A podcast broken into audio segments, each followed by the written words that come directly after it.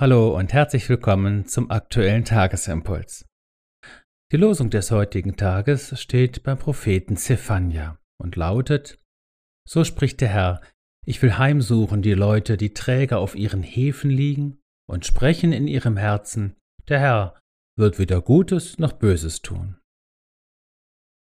Der Lehrtext dazu steht in Offenbarung 3 und ist dem Sendschreiben an die Gemeinde Laodicea entnommen.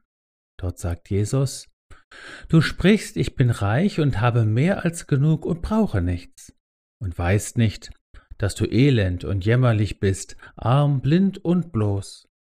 Ich rate dir, dass du Gold von mir kaufst, das im Feuer geläutert ist, damit du reich werdest, und weiße Kleider, damit du sie anziehst und die Schande deiner Blöße nicht offenbar werde, und Augensalbe, deine Augen zu salben, damit du sehen mögest. Unser Thema lautet heute sich erwecken lassen. Träger auf den Hefen liegen. Dieses Bild stammt aus der Weinproduktion, bei der Hefe verwendet wird. Der Wein muss im Laufe der Gärung zum richtigen Zeitpunkt umgegossen und von den Hefen getrennt werden, sonst verdirbt er. Der Prophet Zephania spricht hier also von Leuten, die auf ihrem inneren Weg irgendwo stecken geblieben sind und den nächsten Schritt verpasst haben. Der geistliche Prozess der Umwandlung in das Bild Christi kommt zum Stehen. Diese innere Stagnation wird auf Gott übertragen. Der Glaube daran, dass Gott auch in unserer Zeit noch handelt, eingreift und die Geschicke aller Menschen und Völker lenkt, zerbricht. Im Grunde wird Gott nicht mehr ernst genommen, die Gottesfurcht stirbt. Der Prophet verkündet diesen Leuten das Gericht, um sie aufzuwecken, zu erschüttern und wieder auf die Beine zu bringen. Etwas ganz Ähnliches tut Jesus im Lehrtext, das dem Sendschreiben an die Gemeinde von Laodicea entnommen ist. Die Bilder, die hier vorkommen, sind alles Anspielungen an diesen Ort, der mit seinen heilkräftigen Quellen so etwas wie ein Kurort war.